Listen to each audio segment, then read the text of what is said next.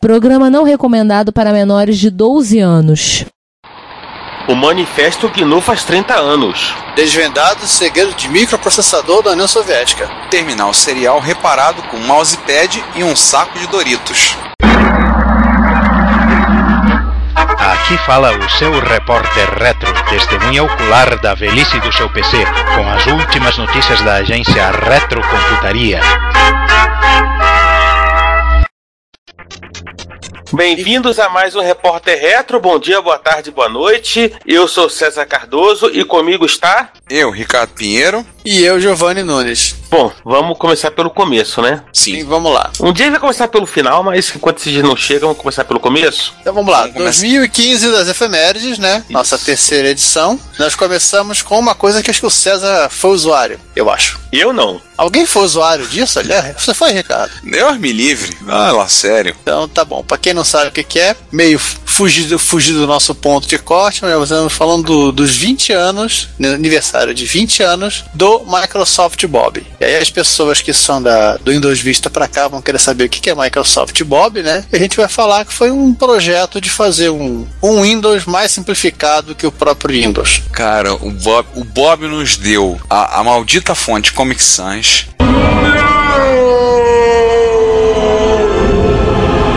Aquele clipe safado. Aquele cachorrinho que aparece na busca do Windows XP. Kill it! Kill it! E alguns dizem que ele também deu a nós o avô da Cortana, aquela assistente virtual hum. da Microsoft no Windows Mobile. E dica-se de passagem, isso aqui foi um projeto de curtíssima duração, né? Logo a seguir a Microsoft lançou em 95 e o Bob foi pro buraco. E uma, uma coisa divertida sobre ele, isso aqui foi um projeto que foi tocado pela Melinda Gates antes dela ser a Melinda Gates. Ou seja, foi a projeto da esposa do dono. Cara, eu lembro do Bob. Aliás, o que me faz lembrar a questão do, do Microsoft Bob, fala Bob, eu lembro de um amigo nosso em comum que nome de pasta, nome de diretório, ele usa o quê? Bob. Eu acho que deve ser traumas relacionados ao Microsoft Bob. Deve um abraço, dever usar, Fred, é, dever usar Fred, que é muito mais fácil de escrever. E assim o pessoal do, do The Register né, resolveu fazer uma homenagem aos 20 anos, de, de, de, todas essas coisas maravilhosas que a Microsoft resolveu dar pra gente, né? Tem todo um material legal, vai falando sobre quando foi anunciado, que nanã, nanã, que existiu, parará, a tal da social interface, parará, papapá. E o mais importante de tudo, né, que no final eles têm um link para um OVA, o VirtualBox, que você pode baixar e divertir na sua própria, no recesso de celular, obviamente com o VirtualBox, né? Rodando o, o Bob numa, numa máquina virtual Windows 3.1. Agora uma curiosidade que eu estava vendo aqui, o Bob foi anunciado no, no primeiro Keynote que o Bill Gates fez, ainda como CEO da Microsoft, na CS em 1995 e eles fizeram o keynote de abertura até 2011 quando o, o Balmer Steve Ballmer fez esse keynote de abertura da CS. Então, devido do Bob, o Bob foi justamente o primeiro, começou bem mal, hein? Uhum. É, foi o primeiro keynote para depois chegar durante 17 anos. 16, não, desculpa, durante 16 anos eles fizeram os keynotes de abertura da CS. Essa que tinha aqueles eventos do, do, do Balmer pulando e suando. Developers, developers, developers, developers, developers, developers. Não, não. Não, não. Não, não, não. Ele era mais contido nisso. O que é uma pena. Ah. Mas enfim, é, vamos voltar então? Vamos voltar, né? Vamos deixar o, o gerente do LA Clippers. É, isso. É, curtir o fato que agora ele fica brincando de jelly foot é. de basquete. Jelly de verdade. de basquete. jelly foot de basquete é ótimo. Aliás, a gente vai ter que, em algum momento, em alguma efeméride no futuro, a gente vai ter que falar do L-Foot, pelo visto, né? Pois é. Cara, só que eu descobri o, o aniversário dele. É, o L-Foot. Cara, o L-Foot é de 87. 87? Tá na página da Wikipedia. A primeira versão é de 87. Cara, então a gente já falar dos 30 anos do Elifoot daqui a dois anos. Os 30 anos do Elifoot, cara. Em 2017. Então, gente, aguardem. Continuando a lista das efemérides, né? Vamos voltar um pouquinho para o passado, vamos deixar de falar do Bob e vamos falar da Lorraine. 30 anos do Amiga, de novo. Eu sei que vocês já sabem que vai ser 30 anos do Amiga, vai ter comemoração, já falamos de feira, de eventos, aí já sabemos tudo. Só que vai haver uma, uma festividade no Computer History Museum em Mountain View, Califórnia, na vai comemorar e celebrar os 30 anos da Lorraine, opa, do Amiga. Da Amiga, da- mais especificamente do lançamento do Amiga 1000. Sim. Pra quem tiver uh, na região ali, vale a pena, né? Vai a ser ida. verão, vai estar tranquilão, vai ter super interessante você dar Sim. uma passeada por lá. Se você, se você é nosso ouvinte e trabalha no Google, dá uma fugidinha, né? Afinal das contas, o escritório, a, o campus do Google é também em Mountain View. Ingressos disponíveis no Kickstarter. Isso, vão lá e assistam. E vão lá. É, é, contribuam com, a- com o evento, vai ser muito divertido. Infelizmente, não, dá, não vai dar pro Andy Warhol participar, porque ele já não está mais entre nós. Só para lembrar, no momento dessa gravação, 18 dias para completar o, a coleta de, de dinheiro no Kickstarter. Eles estão com 55% do dinheiro arrecadado. 73 pessoas ajudaram para fazer a celebração, para celebrar os 30 anos do Amiga lá em Mountain View. E falando em 30 anos, né? 30 anos E- do Manifesto Genil, né? Exatamente. Há 30 anos, o jovem Richard Stallman publicou na, na Dr. Dobbs, que aliás foi uma revista que parou de circular fa- recentemente, né? Isso, a gente comentou. É, citamos o epitáfio dela. Ele citou o Manifesto GNU, uma ideia inclusive que ele já defendia há alguns anos antes disso, com relação ao fato do software ser livre e das quatro liberdades que um software tem que dar. Se você não sabe quem é Richard Stallman, o que é GNU, o que é Emacs, o que é GDB, o que é Bash, ICC, o que é Linux, é... Nossa, o cara tá- deve estar no podcast errado. Tô vendo a foto do Stallman 30 anos atrás. Ele era até mais apresentável naquela época. É, ele só tinha menos cabelo. É. Naquele tempo, acho que naquele tempo ele ainda penteava o cabelo, né? É que tinha cabelo suficiente, suficiente para você não pentear e ninguém reparar. Aliás, o. Aliás, tem uma matéria muito boa na New Yorker, né? Na New Yorker sobre o GNU Manifesto. Tem toda a história, para quem a gente não vai citar aqui, de contar pela é, quadricentésima vez a história da impressora, do driver de impressora, do non disclaimer, né? Todo aquele monte de coisa. Então, sim, vale a pena você dar uma pesquisada e, achar, e se divertir com isso. É aprendizado. Ô, E é um charado, um dos podcasts, né? O Ricardo Stallman. Ai. Ah. Ricardo Matheus Stallman, né? E Bom. seguindo o cortejo, acabaram as efemérides ou tem mais alguma? não, não. Aham, então a gente vai pra. Sessão Hackaday. É. Missão Hackaday começamos com. É, bom, um drama, né? Das pessoas. O cara quer tocar um, um demo assim, como deve ser tocado, né? Só que esses micros modernosos de hoje em dia têm dificuldades, apanham. Fora que é incrivelmente complicado mexer, com- mexer É. numa máquina dessa com resoluções altíssimas, com quantidade de pixels na tela. Ou seja, é complicado. É muito, é muito, é, é muito É. sofisticado para quem só quer fazer brincadeira.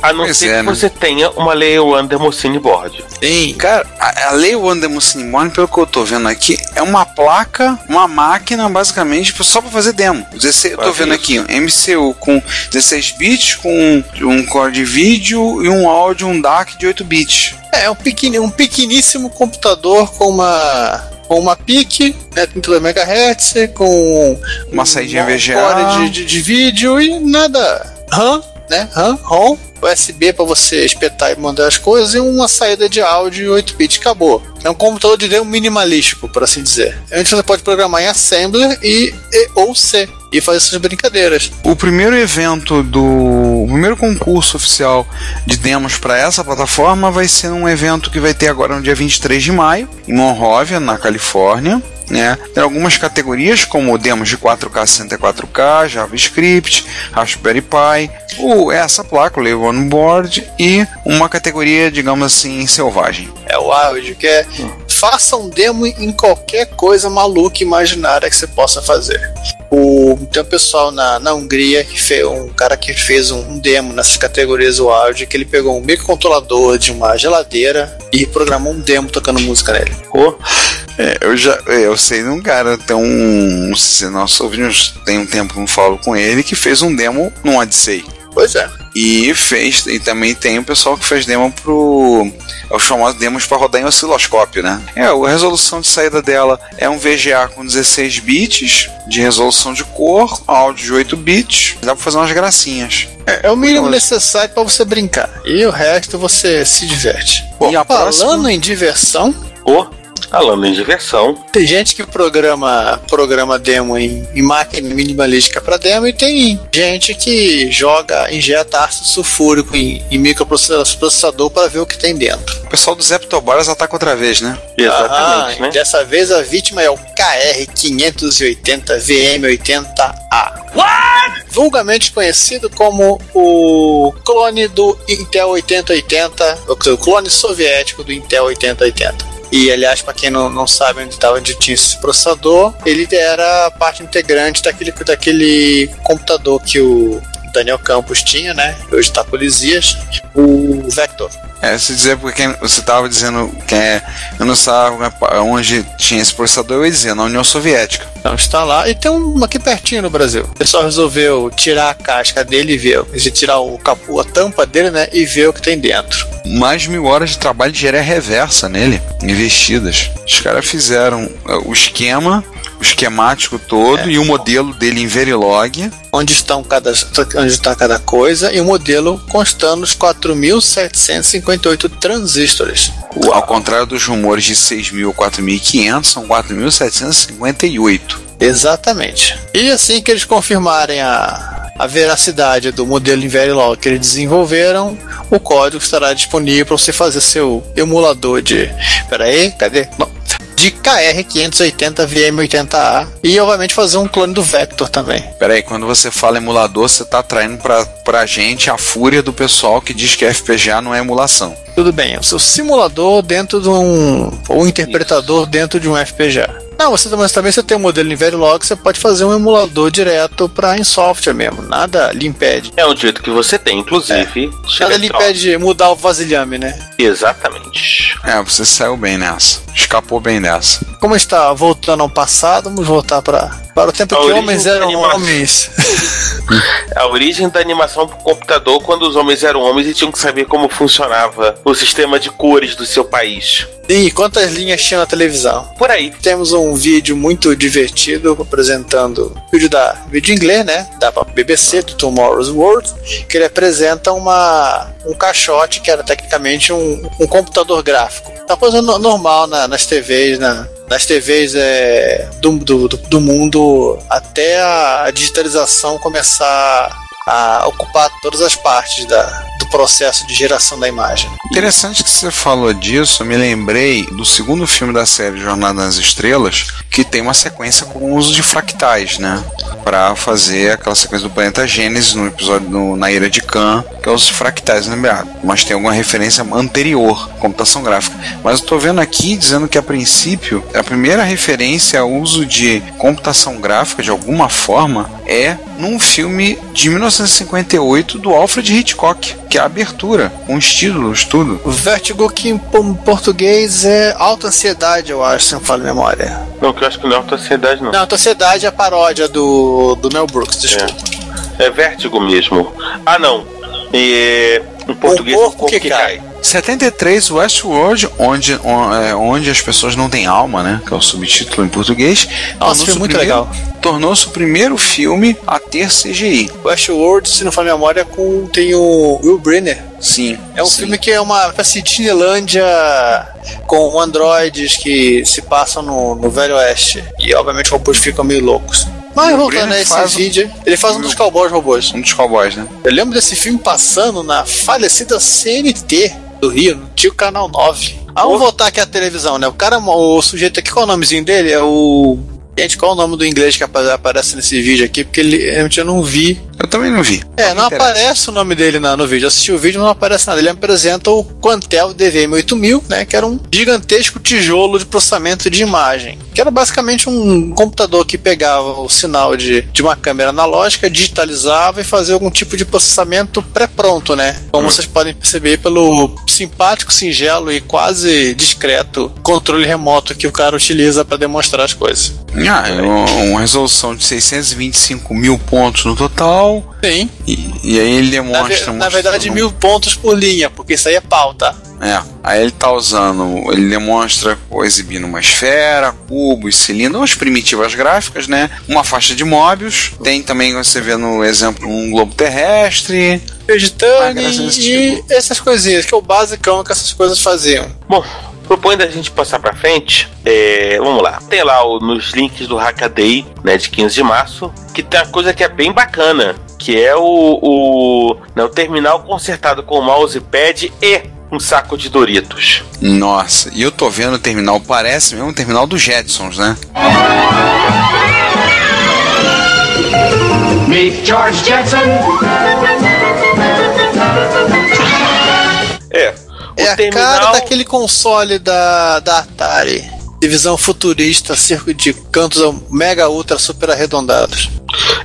O terminal é um Holborn 9120. É, segundo a descrição, é o terminal mais com cara de Space Age já criado. E realmente, parece um negócio assim, né? De algum futuro dos anos 60. É, o lance é que os caras gastaram todo o design curvilíneo na, no monitor e deixaram o teclado ficar uma coisa quadrada. É verdade. O, o teclado é um, é um Keytronic das antigas, né? E a parte de baixo do teclado, né? O fone, esqueci o nome em português agora. Foi mais espuma, né? É, a espuma do teclado foi, foi pro céu das espumas de teclado. E aí eles consertaram com né, um mousepad Keia. Nossa, mãe, agora eu tô entendendo. Esses teclados eles são aqueles que tinham uma espuminha. Acho que o CP4, CP500 ele é assim, ele tem uma espuma e na, na, na ponta da espuma tem um papel alumínio, alguma coisa condutiva. Então quando você aperta a tecla, a tecla obviamente ela baixa, né? Ela desce, ela tem a, o amortecimento da espuminha e ela volta. Mas quando ela faz isso, ela já fe- fechou o contato. Hum. Meu Deus. E aí ele consertou com uma. Né, como é que é? Com tape é o quê? É uma fita própria pra colar essa É a fita. espuma, né? Própria espuma Fita e adesiva. o. Né, e a. a O papel né, o alumínio, saco, né? Propriamente É. papel alumínio, né? Do saco de Doritos. Ficou legal! Ainda mais que você não vê, felizmente. Ficou bacana. Não, não achei que ficou ruim. E eles navegaram. E a foto que tá no site é eles acessando a versão retro do site do Hackaday no Claro, terminal. né? Mas seguinte, é, hein, César, essa manutenção é digna do MacGyver, né? Enquanto a gente invoca o espírito de MacGyver, Passa pra próxima. passa pra próxima, né? Próxima é legal. Hacklet 38, uma série de linkzinhos sobre 6502. Algumas coisas nós já falamos, outras coisas não. Aliás, aliás, ele começa com a polêmica, né? Dizendo que o 6502 é o, provavelmente o processador mais famoso dos processadores de 8-bit de todos os tempos. Esse é polêmico, temos processadores como o Z80, né? É, se Eu você for jogador de Nintendo, você vai falar, "Ah, você gosta do Mario, você gosta do meu 502.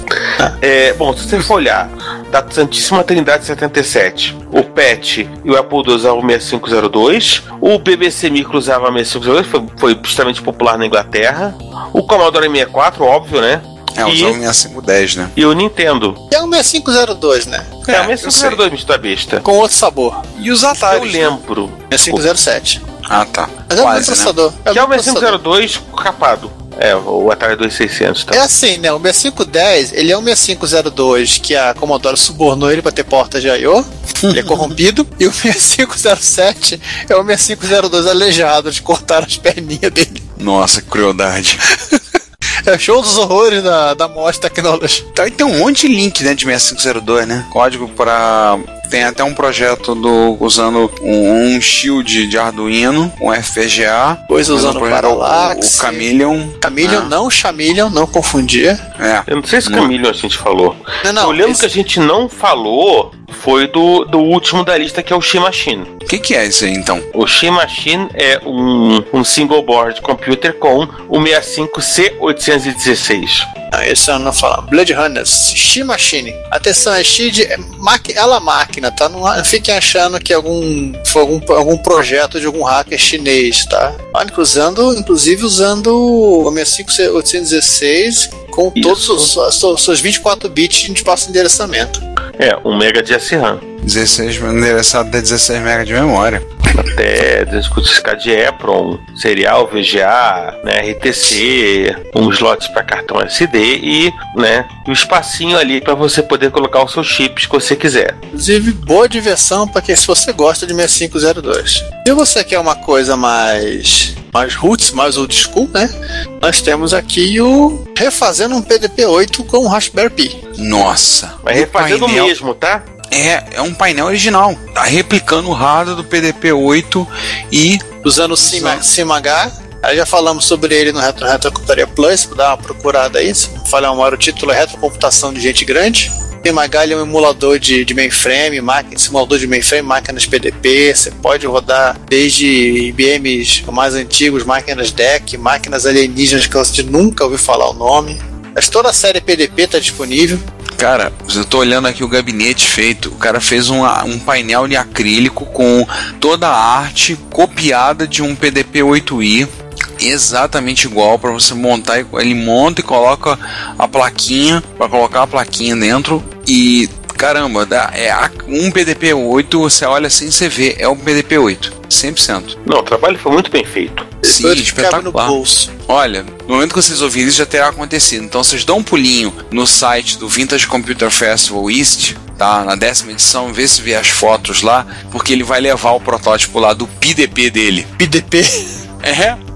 É o É. PDP. O autor do artigo no Hackaday já disse que vai oferecer um terminal VT100. O Brian Bankhoff vai oferecer um terminal VT100 para poder usar, para poder se brincar. Se Sim, você no tiver por final da perto, postagem, o cara fala isso. Alguém sabe como é que eu ligo o, o, o Pi no VT100, mas tecnicamente o bem. VT103, né? Deixa uma nota aqui pra mim me ajudar. e tem 43 comentários. Então alguém deve ter comentado, dado algumas Alguém deve ter realmente ajudado. É. Então a gente fica feliz. Aliás, vou aproveitar e mandar um abraço pro pessoal que curte é, é, colecionismo aí de, de, né, de workstation e etc e tal. Ou que tem galpão em casa, né? Isso. Ou então mora no galpão, né? Aham. É, dependendo aí, né, do. do... Não esqueça daquele museu na Alemanha que a gente noticiou no Plus que coleciona. que o foco do museu é mainframe, né? Ah, e tem um inglês que ele tem um galpão alugado ele guarda os mainframes dele. E os computadorzinhos também. né? Que, qual é a graça, né, de você, né, do colecionismo de micro normal? A única graça é você poder ter coisas pequenininhas, como por exemplo o pessoal aqui que. Acho que nós chegamos a falar sobre eles, né? O pessoal do É. Bemol, Big Mason Wires, que chegou a desenvolver um emulador de. É o Gary e mais alguém, eles chegaram a desenvolver um emulador de, de flop de Macintosh. Legal, podemos, podemos ligar. Você pode agora ligar o seu, isso aqui no seu Macintoshzinho, seu Mac clássico. Você pode copiar os disquetes em cartão SD e pronto, seleciona, pode rodar seu joguinho, rodar o System, rodar Excel, sei lá. Mas você queira Tá. fazer.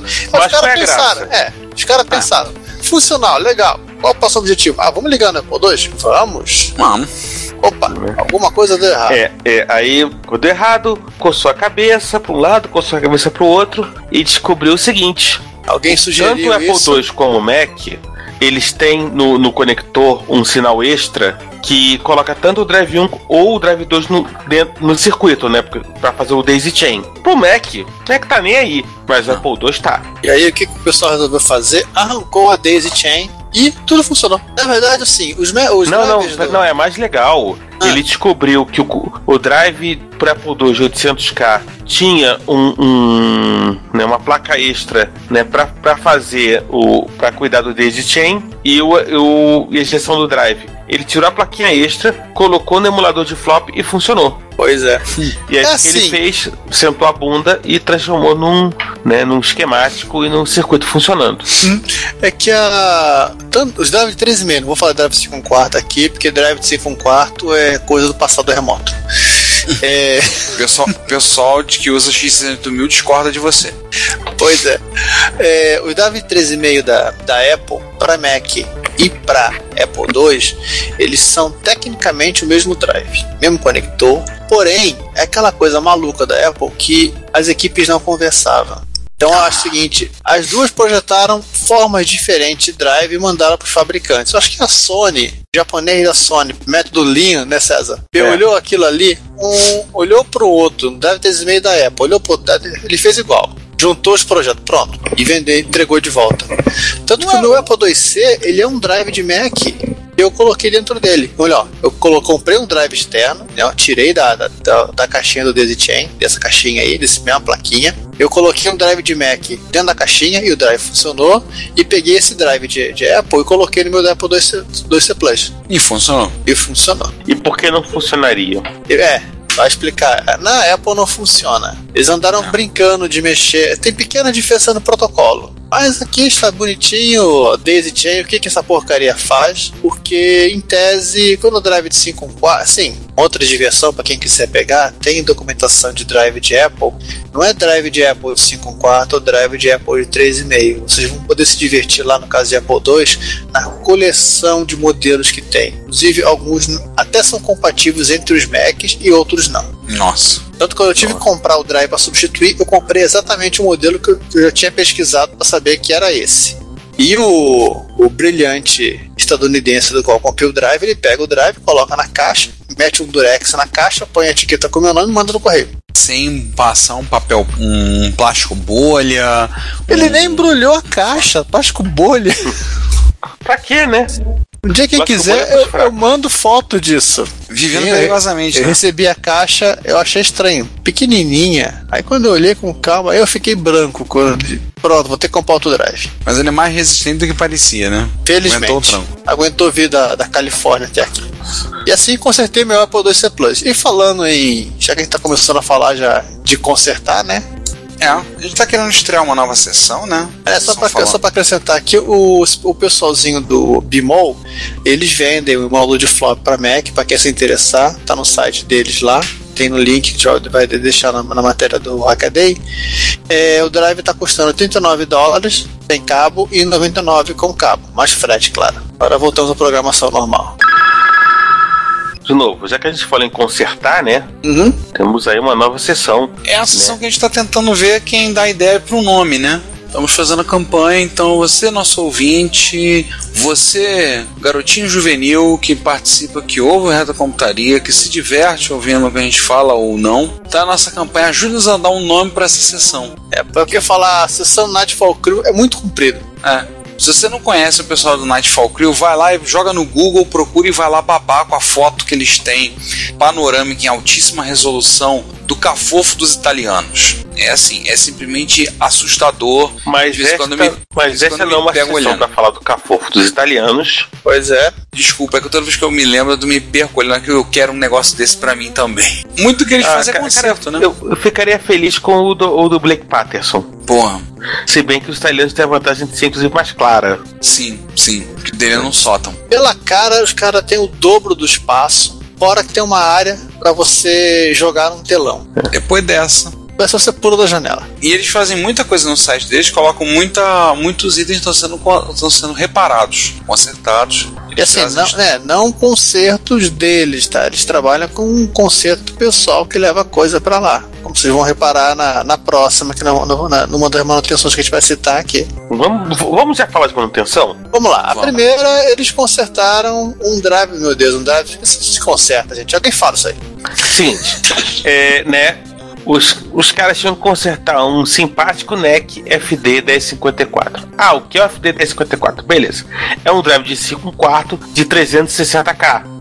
É isso mesmo, gente, vocês estão lembrando. Aquele drive, aquele tipão de drive que muitos nós usamos no final dos anos 80, início dos anos 90. XT, tinha no nosso MSX. Por aí vai. No meu MSX acho que o drive era TEAC, mas tudo bem. Ou era TEAC ou era Mitsumi. Mas era o formato, né? Formatação 40 trilhas, 8 setores, 9 setores por trilha, duas faces. Mas enfim, o que é que tava pegando nesse. Basicamente esse carinha que foi lá visitar o Chad? A caixinha alumínio que fica em cima da, da cabeça do, do drive, ele simplesmente pula fora. Por que, que pula fora? Porque o, o, né, o, o, que fixa, que é na verdade que é uma espuma é, é, é, é bioadesiva de borracha, ele seca e aí não cola mais. Sim. Ela seca, ela começa a virar farelo e. É. E aí você pensa, ah, vou tirar. Não, porque na verdade ele serve como né, um, um, um balancer. O que acontece? Se não tiver esse carinha, a cabeça do drive vai vibrar e não vai conseguir ler. Vai dar erro de leitura, vai ter erro de escrita. E ninguém quer erro de leitura e erro de escrita, né? Então ele explica né, como é, é, ele fez a troca, né? Tá, talvez explicar direitinho cada passo que você tem que, tem que é, é, é fazer, essa coisa toda. É, no momento MacGyver aqui foi com uma espuma qualquer e Super Bonder. Aliás, a foto que eu tô vendo aqui, infelizmente o Juan não pôde participar para confirmar com a gente.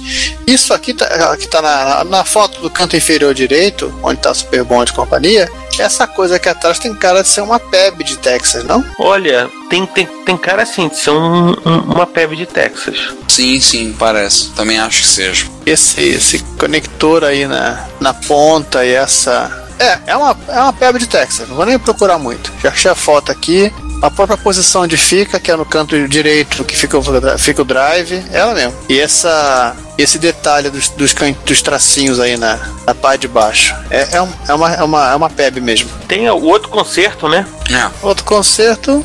Foi um Apple II Euro Plus, ou seja, o Apple II feito por mercado europeu, né? Apple II Plus rodando a 50 Hz. Que ele identificou que houve problema, cadê? aqui devido a várias É. variações de temperatura e problemas É, diversos. é, provavelmente ele não estava no lugar dos mais agradáveis, Oh. né, para um micro trabalhar. Então, uma, da- uma das promos, uma das ROMs, né, foi pro saco. Tinha pinos de CI que estavam problema, eram super, felizmente poucos. É, os conectores do barramento da Apple Buzz tinham de- estavam ressecados e o plástico estava começando a quebrar. Ou seja, o cara deixou em cima do em cima do painel do carro o computador. É, Ou algo assim.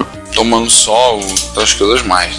É. Provavelmente tem, tem caras que andou tomando sol e, e- e chuva, enfim, eu- enfim, não tava num lugar assim fechadinho. No Então, final, não foi não foi enterrado. é, no final, o mesmo problema foi resolvido regravando, trocando a PROM. Né? Não, na realidade o, o proprietário ele fala que o proprietário teve que decidir. Literalmente, o que, que você quer fazer? Ou a gente compra, vai no eBay e compra uma, uma ROM original, né? Pra ficar bonitinho, ficar que nem tava antes. Ou a gente regrava uma, uma Apple aqui qualquer, mas vamos ter que fazer um adaptadorzinho pra poder. Aí o cara preferiu a. O cara preferiu gastar 13, e no- 13 euros e 90 centavos as frete na, na compra do, da ROM Até porque a outra alternativa seria colocar uma, um, um adaptador horrível, segundo ele, para colocar uma Apple 27 C16. É, um E aí? um socket wire-up Apple.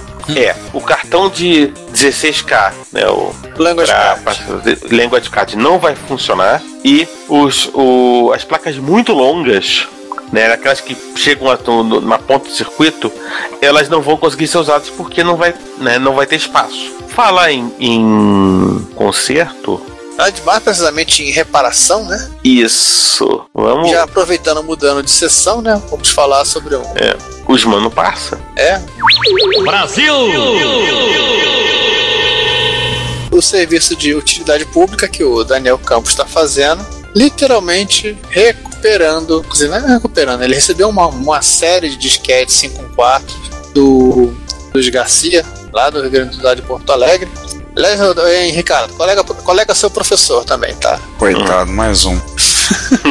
É, ele recebeu uma série de disquetes 5 quartos da época mesmo, do próprio, do próprio Luiz, do Codimax dele, pro, pro Daniel tentar recuperar. E o trabalho está sendo, sendo reportado aos pouquinhos, né? Com a, a imagem de disco que ele está disponibilizando por aí. Ah, tem, eu tô vendo algumas coisas aqui, né? Tem o Eagle, ele falou, já no, ele depois falou no Winsoft tinha achado um CAD, né? O 3D Designer. É, o que você tá achando? Esse Eagle aí, ele aparece em catálogos. O jogo não é brasileiro, é um jogo americano, aparece em catálogos na, no Brasil, mas ninguém tinha ele dumpado em lugar nenhum do mundo. Poxa, um- ele legal, achou, né? é, ele achou um, um Adventure brasileiro para Coco. Inclusive o, ele achou, achou inclusive o, o autor. O cara ficou super feliz de terem, terem re- reencontrado o software dele. E a, a cada dia que passa, o, o Daniel aparece com uma, um pacotinho de, de novo disquete. Trazendo uma coisa nova, né? É, inclusive achou até programa de amigos do colega de trabalho do, do Juan da época da LZ. Da LS, tá? Nossa. LZ. Eles Nossa. vamos aproveitar e viagem. falar de uma outra coisa nos bônus parça, embora não faça muita parte, mas é um momento que acho que a gente pode falar, Uhum. né? Do, do crowdfunding do Marcos Garrett, né? Pra fazer o, né, o documentário em cima né, do, do livro dele, 83. É, sim, foi sim. semana passada, né, que encerrou. É, fechou agora no meio pro final de Semana março. passada quando a gente gravou, né? Isso, na penúltima semana do mês de março. Isso. A meta era 20 mil reais e eles atingiram 23 Desculpa. mil, se não me engano. Não, né? 24.200. 24.200. Tirando a comissão que vai pagar pro site e outras coisas mais, eles têm de 20 a 21 mil disponíveis para fazer o documentário. E eles já começaram a rodar alguns vídeos. É, para quem não sabe, o Garrett, nosso amigo de longa data, fez os dois livros, né? Que a gente comentou, inclusive, um dos livros abriu o Retrocomputaria Plus com a resenha do César sobre 1983, o ano do no Brasil. E ele tá começando, estão começando a fazer os vídeos, já disponibilizaram um dos vídeos no YouTube, entrevista com É, trechos, responsável né? da, é, trecho da responsável da entrevista com, por exemplo, o pessoal da Splice Vision, que fez o clone de Coleco. Do aquele senhorzinho da Splice, ele já também li- liberou uma, uma- um trecho de vídeo com o. Esse é o nome do cara, eu não sei o nome dele agora, Borba, que é um colecionador. Antônio Antônio Borba. Borba. Antônio Borba, colecionador lá, de, lá do sul, acho que de Curitiba. É, ele é de Curitiba. É, ele é, tá no ranking no ranking Brasil como o maior colecionador de Atari do Brasil. De videogame Atari 2600. É, o site dele, que aliás, do Antônio Borba, é divertido de ler, né? O do Borba, o, Anto- o, Tony o Tom Brasil é divertido dar uma lida de vez em quando pra ver a coisa que ele fala sobre Atari, não sei o quê. Como vocês sabem, a gente foca em micros, mas de vez em quando a gente abre um espaço pra falar de alguns videogames clássicos. É, a gente joga também, tá? É, né? De vez em quando, né? E não é só Salamander. Aham. Então, Fala, assim, manda ele é injogável, caramba. Ah, fala isso pro Daniel e pro Rogério Belarmino. Estão tentando descobrir isso até hoje. Provar o contrário. Toda MSX Né? estão lá tentando virar o Salamander. Não aguento mais ver Salamander. De Gente, o Salamander é um jogo, se você botar o cheat de imunidade, você não adianta, você não, não pode deixar o jogo parado, porque vai ter hora que você vai ter que ter alguma intervenção. Então, assim, o documentário já está começando a rodar, né? Estão começando a fazer. Eles agradecem, o Marcos Garra, inclusive, agradece a todos que participaram do, do projeto, que colaboraram, né? Inclusive nós três colaboramos. Vamos estar lá na festa de lançamento do documentário, inclusive. É, festa, né? eu tá- Não sei se vai ter festa, mas eu não vou, eu não vou poder ir. Uma festa de lançamento do documentário com certeza não poderei. Mas vou, ganhar- vou comprar, vou receber um DVD, um Blu-ray do um documentário e CDzinho com trilha sonora. Além de estar lá nos agradecimentos, está lá o meu nome cretino lá no meio. Eu Quando vou vai ter o- receber. Hein, César, não vai ter o tapete vermelho lá pra gente chegar? Chegar dirigindo uma limusine É. e fazer lá. Não, não, isso aí, aí fica aí pra rapaziada, né, que, enfim, que abriu um pouco mais o esco- o escorpião do bolso. Aliás, não só pra terminar esse assunto aí, quando o documentário, estamos brincando aqui, mas quando o documentário for lançado, a gente vai, obviamente, avisar, pra, avi- avisar aqui no, no caso, não na computaria, mas vamos avisar no Plus, né? Sim, sim. E provavelmente a gente vai assistir e vai comentar no Plus, fazer uma resenha também. Ah, vamos encher o saco com isso. Vocês vão até botar screenshots nossos nomes aparecendo nos créditos, tá? Vocês vão ficar de saco cheio da gente comentando sobre o documentário. Bom, documentando, saco documentando o documentário. jeito, né? Aham. E aí vamos então para as notícias que abalaram o mundo? Vamos lá.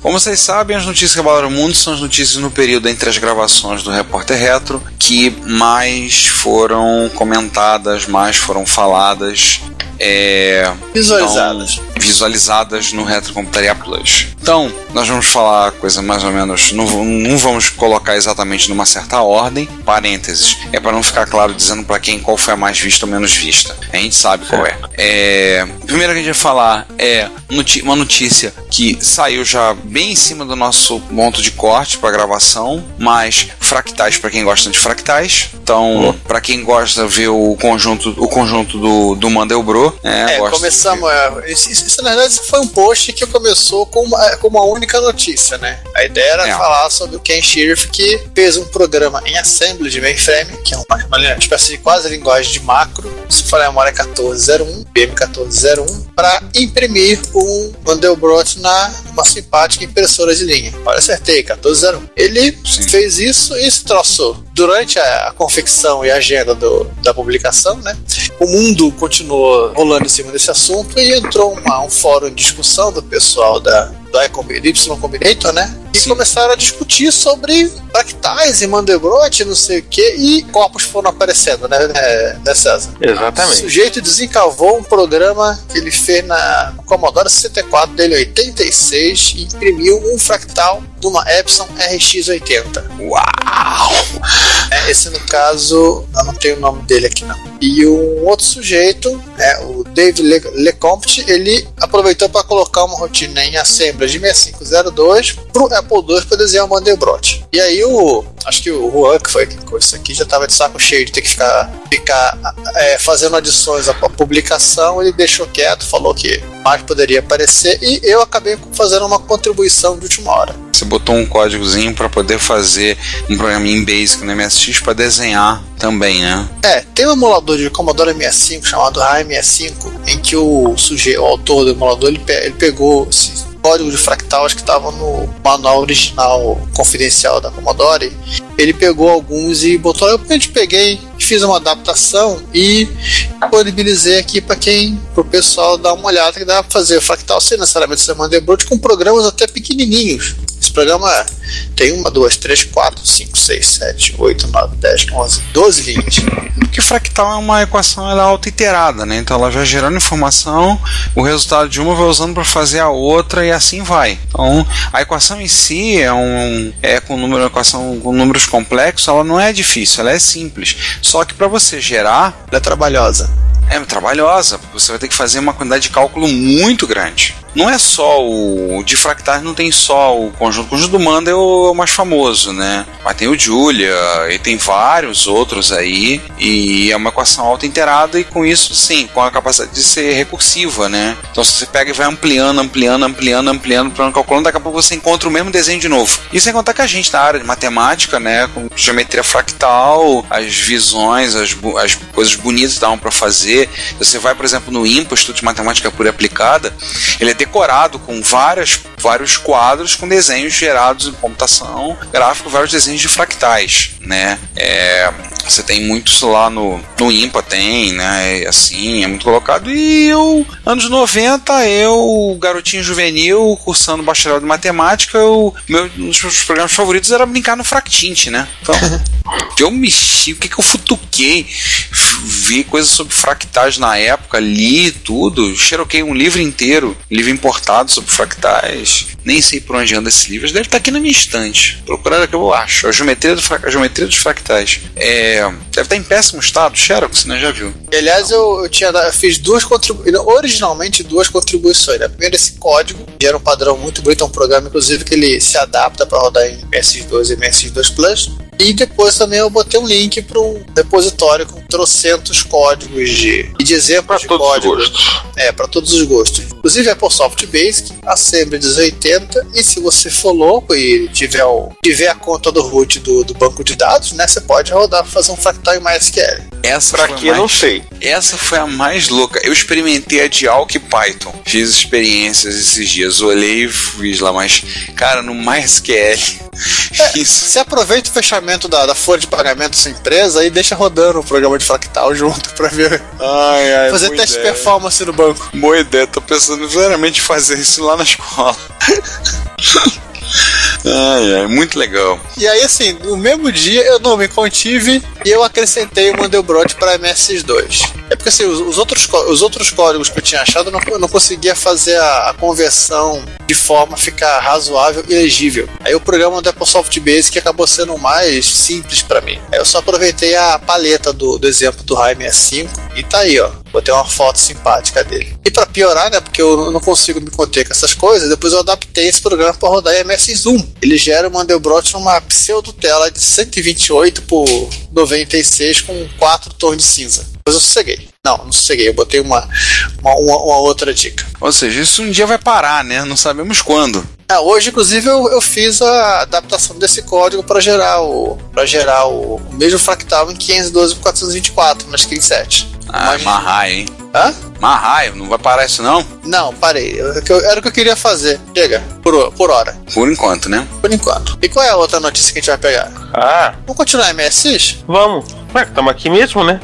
É. Falar do, do irmão do Tom Cruise, o Tony Cruise. Opa. É Tony Cruise, o Tom Cruise Down Under. O cara é da Tasmânia, cara. Daí é- dá um desconto. O cara é amigo do Tais. Não o Marcelo Tais, o Tais, o, o Diabo da Tasmânia, que é mais legal. O Taz Cruise resolveu fazer uma. pegar todos o. fazer o MSI de A a Z, né? Publicar resenha de jogos de MSX de A a Z, ou seja, da letra A da letra Z, pegando um exemplo. Ah, tá aí, grandes coisas, né? Ele tá pegando os jogos, acho que os jogos inclusive, é do acervo pessoal dele. Acho que ele tem os jogos É, originais, o né? lance é que ele tá fazendo isso com o acervo pessoal dele. O cara tem A a Z de cartucho MSX. Quando a gente postou, tava no Ice World. Letra I.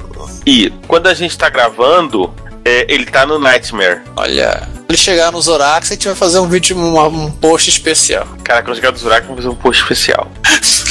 Mas ele deve chegar só no Zanak. Acho que o Zorax é demais pra ele. Aliás, isso lembra que um dia alguém podia fazer isso, né? Gravar o gameplay do Zorax no YouTube. Cara, já, um- tentar, já tentaram, não conseguiram. Já- É, os, os caras foram parar no mesmo lugar da.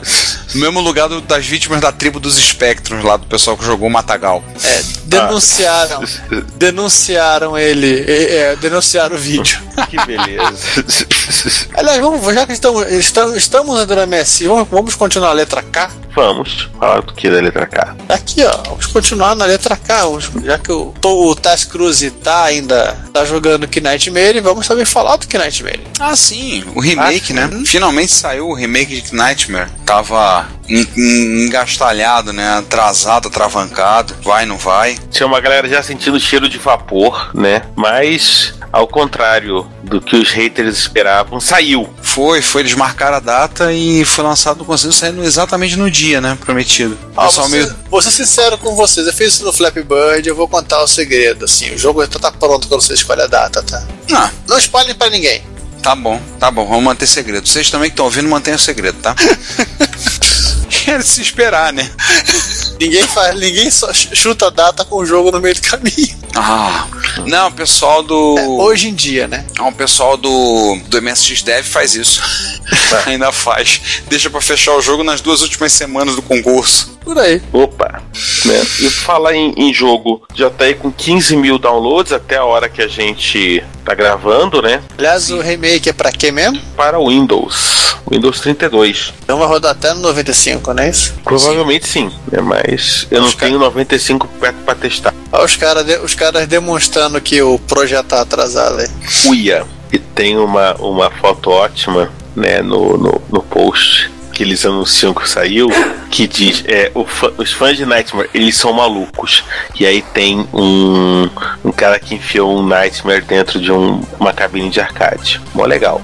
né? tem uma galera que certamente adoraria que chegasse lá. Seguindo adiante, vamos ainda ficar nessa, nessa, ver- ver essa visão de capa e espada? Opa, Vamos falar do demo do Dragon Slayer pra ZX81. Cara, isso aí foi bruxaria. É bruxaria, isso aqui é Merlin. Assim, quando eu olhei, eu falei assim, não, isso é bruxaria. Dragon Slayer num ZX81. Não, para o mundo que eu quero descer. É. E você pensa, né? Cara, isso aí é, é, né, é pacto. O cara deve ter um pacto né, É, com o capiroto. É porque, o, assim, na boa, o cara que fez isso aí, o que tá ali dentro daquele corpo não tá sozinho, não, cara. Pra poder escrever um negócio desse, fazer. Não. O autor ele- é, é o Jim Bagley, que é um veterano da Ocean Software. Já, já tem uma explicação aí do, de da onde, da onde emana o poder dele. Né? E ele utilizou uma ZX Expand para poder armazenar o- os quadros necessários do vídeo. É. Quem quiser ver o vídeo, por favor, tá lá no post. Assu E pra, assistam e e, pra quem quiser, assustam-se. e pra quem quiser ver mais dois vídeos de outras duas demos sem ZX Expand, também não são coisas assim, é, é, né, assim muito, né, muito kosher, então, né, vale a pena vocês verem. Cara, realmente aquilo ali que o cara fez não é de Deus, não, cara. Não é de Deus, não.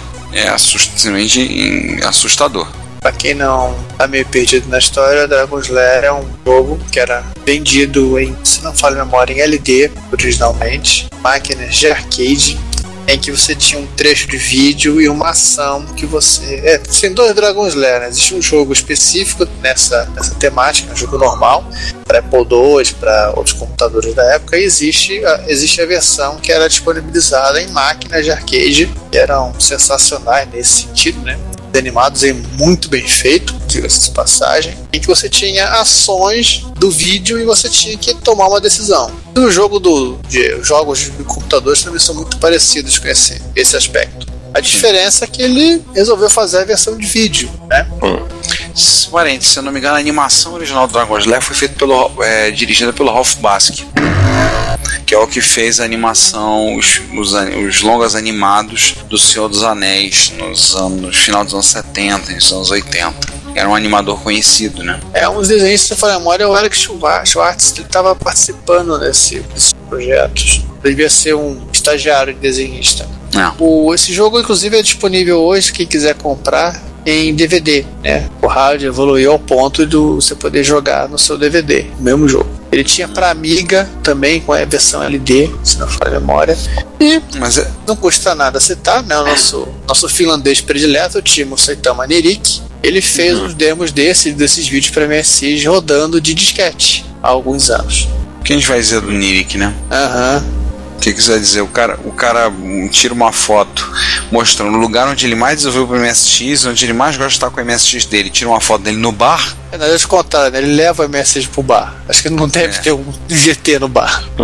É, Puta. o GT dele no bar, ele com uma caneca de 2 litros de chopp e um chapéu de viking. E mexendo no Turbo R. Então, vindo dessa, assim, I rest my case. Enfim. Daí, temos duas notícias falando relacionadas a Apple II. Pera, vamos falar Né? isso aqui antes que a gente esqueça e o Juan nos mate, né? Pô, Ah, sim, porque a musa do Juan que fez, né? Love is in the air. Everywhere I look around.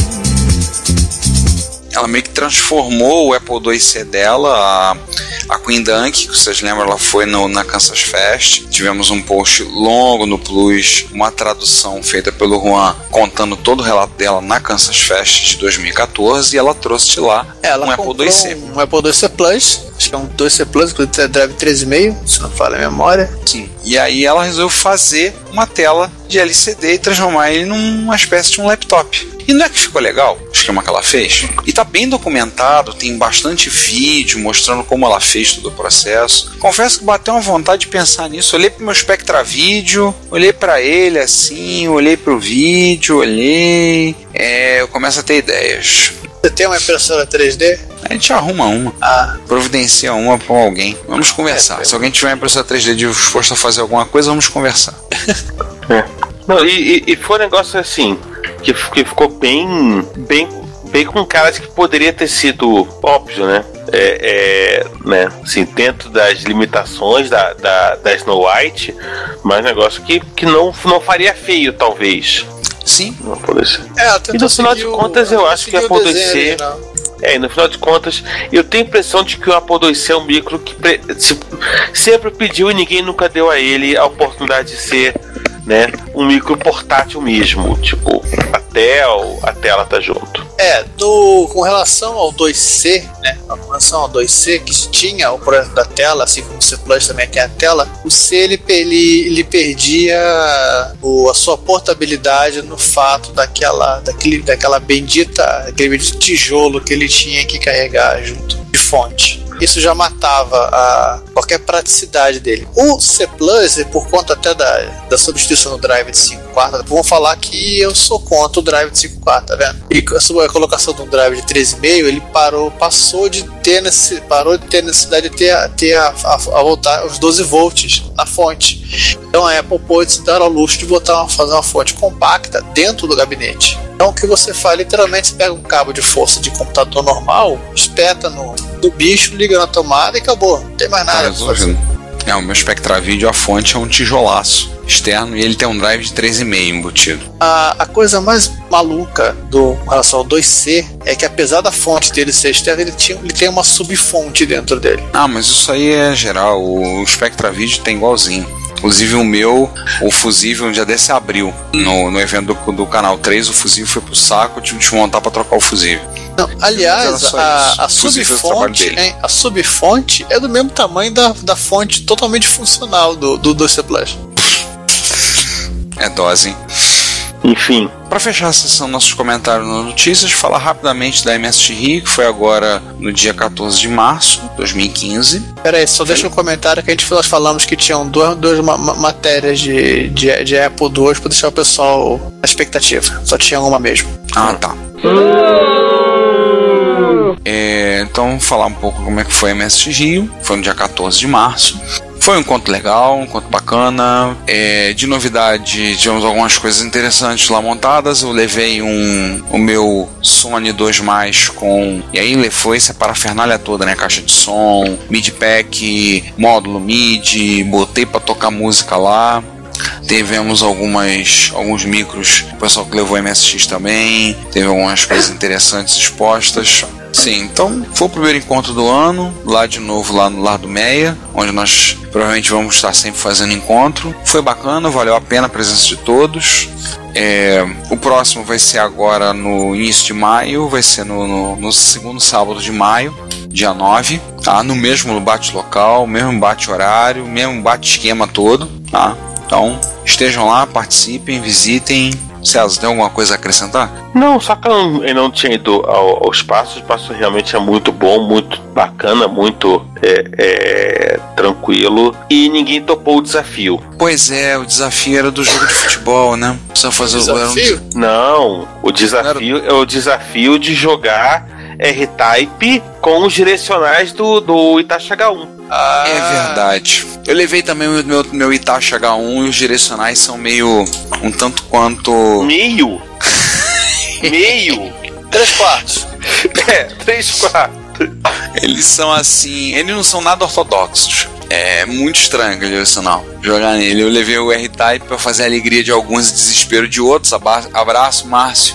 É, E aí não teve.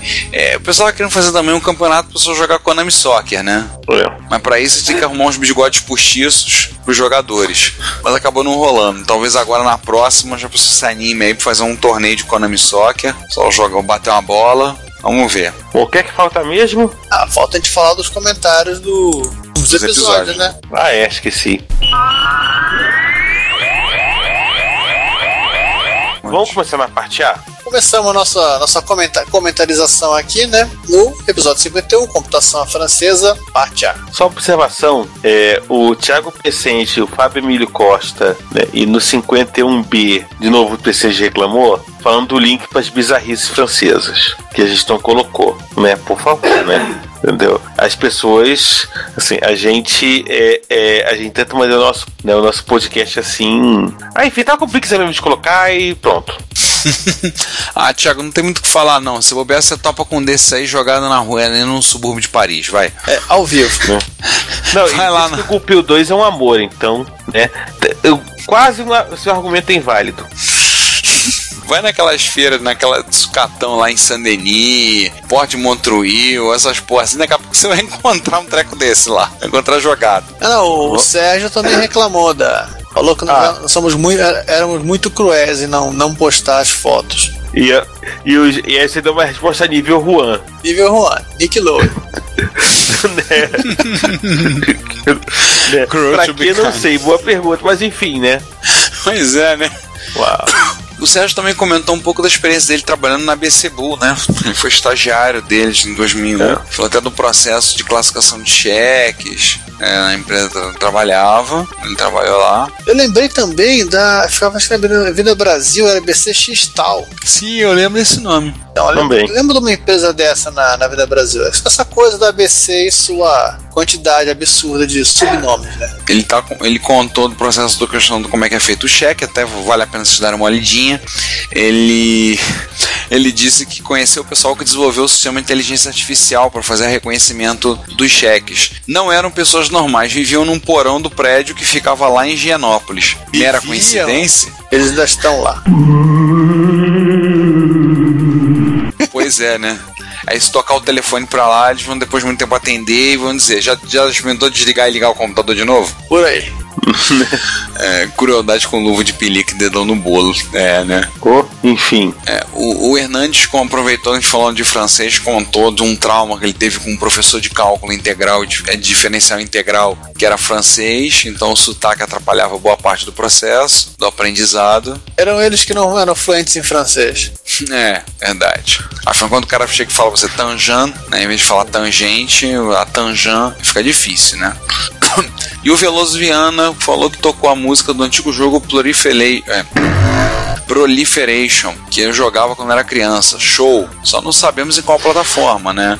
O Juan até perguntou, mas Veloso, coloca aí que a gente ficou curioso também saber qual era a plataforma que você jogou esse jogo. Conte pra nós, conte, conte, conte. No episódio no 51, parte B, Aí uma, um adendo assim que vamos Hum. acrescentar aqui com relação a, a essa empresa, essa metamorfose ambulante que é a, a Thomson, né, que hoje é Technicolor SA.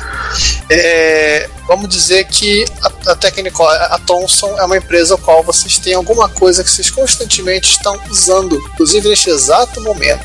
A Technicolor, a Thomson, ou a antiga Thomson, né, hoje Technicolor SA, é uma das proprietárias do formato MP3. Então, então quando, se- quando a empresa, quando alguém fabrica um produto tocar MP3, tem que pagar um dólar, tinha que pagar um dólar pro detentor da patente, parte do valor desse um dólar é para eles, parte vai para o Instituto Fraunhofer na Alemanha, né? Ué, Isso. E como, como eu descobri isso sem querer instalando o Ubuntu. Ah, é, por causa daquele programa que você falou do Fluendo, né? Não, quando eles perguntam assim, você quer aproveitar para instalar, o, instalar os módulos seria os não, pagos, ele fala, comenta lá no, num, num- num dos trechinhos que o MP3 é, é copyright do Instituto Fraun Fraun aí e da Technicolor SA. E aí vamos pro 51 parte B, o Thiago continua gostando, mas protestando que a gente tem que a gente tem que botar links pro pras fotos, das coisas que ele para, ouve, dá pausa, vai pro outro Computer Museum para poder encontrar o que a gente tinha citado.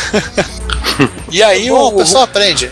É, e aí o nosso ombudsman, nosso nabundsman, nas próprias palavras dele, né? O Juan É. considera a crítica pertinente, colocou na lista de relações, depois vai passar um número de protocolo. Mentira. É, ele pode ser mais diligente na coleta e organização dos links que usamos. Então, vamos colocar um pouco mais de informação. É, E também o post vai ficar enorme, né? ah, vai ficar um monstro de grande. A gente vai ter que anexar um PDF junto no, do, Aham. do podcast, com tudo. Tem isso também. E tem um comentário do, do Neo, né? Do Neil, do Matrix, não, não, desculpa, do Emiliano, comentando, caros, com podcast surpreendente sobre o cenário de computação clássica francesa, sobre os jogos, interessante mencionar a empresa Loriciels, produziu um jogo chamado Bumpy, que saiu para várias plataformas e ganhou um porte para MSX, provavelmente vindo do Spectrum, e achou alguns links pro jogo. Sim, eu tinha visto, já falar desse jogo. É, tem alguns links que colocou lá, então quem quiser aproveitar baixar, dá um pulinho lá, dá uma, dá uma zoiada, pega lá, aproveita, baixa sua cópia. O jogo é de 89. Boa Repórter diversão. Retro 2? Repórter Retro 2. Ó, eu acho que a primeira regra, eu acho que a primeira regra do, re- do repórter retro é não comentar o repórter retro. Mas vamos lá. É, a segunda, é, eu posso concordar com você quando eu vejo que o Repórter Retro 2 começou com o pessoal discutindo 74 LS, Lady Gaga e simpáticos roubos. Realmente você tem razão. Pois é. Enfim, né? Então a gente não comenta Repórter Retro porque né, ninguém conseguiu se recuperar disso, né? E depois ainda teve pedra na, na Jara Tureta. Cara, eu, eu vou dizer que o repórter retro assim, tá- me impressiona a quantidade de comentários que tem, tem dado, que tem rendido, o que eu tô achando muito legal. Mas realmente a capacidade dos nossos ouvintes de viajar na maionese tá me surpreendendo. Eu achava que era só a gente. Não, não, gente. E- e- enfim, cara, eu acho que o único comentário realmente, assim, que não teve algum tipo de zoeira foi o, o Danjovic falando do, do Hellscriber, Ah, saúde. Ah, do ticker, ticker tape. né? Ticker Tape. Que era aquela Aí já colocaram traduções. Enfim, ah, enfim. Vocês vão ler os comentários aí. O que eu posso dizer é o seguinte: continue assim que a gente curte. Ó, então agradecer pelo menos quem comentou, né? Agradecer ao Hernandes, ao Rogério Batista Aires, ao Sérgio Augusto, ao Charles Matioda, tá? ao Danjovic, Danjovic, desculpa, o próprio Thiago Pexenge, Giovanni gente não agradece não, porque é da casa, não tá fazendo mais do que obrigação. É, a gente comenta só pra deixar o pessoal ávido comentar mais ainda. Mas, mas o Giovanni lembrou, explicou o que era simpáticos roubos. Gente, a loja existe até hoje, tá? Aliás, a última vez que eu passei lá, eles estavam só com aquela do. do térreo, no, né, no, no Infocentro. A do terceiro andar tava fechada. Eles É, estão- acho- eles estão concentrando, eles estão concentrando o- o- os roubos pra, pra simpaticar melhor. Exatamente. Ai, ai. Não fala nada, viu? Se falar, piora. É, a estragar mais já tá. Estragado. Vai. É, enfim, espero que vocês tenham gostado do, do episódio. Espero que vocês tenham curtido esse repórter retro. A gente promete fazer piadas melhores no próximo, se bem que a gente sabe que isso não, não tem como. É impossível. Ó, curti esse Hell Scriber aqui, esse escritor do inferno. Ah, e eu espero que vocês também tenham curtido o episódio que fizemos agora. Não, o episódio que saiu, que fizemos em, em tempo recorde, fazendo uma homenagem ao professor Pierluigi Piazzi. Só contar uma coisinha rápida. Nós gravamos esse episódio no dia que tivemos a notícia do falecimento do professor Piazzi e a edição foi feita em exatos cinco dias. Então, gravamos no domingo. Na sexta, a gente conseguiu. Já estava com o episódio editado e montado e já estávamos subindo para o servidor. Então, quebramos uma- um novo recorde nosso. É, e a No pauta que processo. estava montada para ser uma entrevista foi adaptada para uma homenagem 45 minutos. Ou seja, em tempo recorde. Quebramos todos os recordes nesse episódio. Pois é, né? É, nós Não, é, e- quebramos todos não. O de picaretagem a gente nem tentou quebrar episódio porque não fazia sentido. É, né, o- Mas vamos quebrar um dia o recorde de picaretagem no episódio de Retrocomputaria. é, mas o, o de cretinice, o repórter reto tá batendo recordes novos, né? Não, hoje, hoje, tá, hoje tá demais. Depois que a gente passou a segunda marcha, filho, isso aqui não presta. é, é, auto, é audaciosamente cretinando de ninguém jamais, ja- jamais cretinou.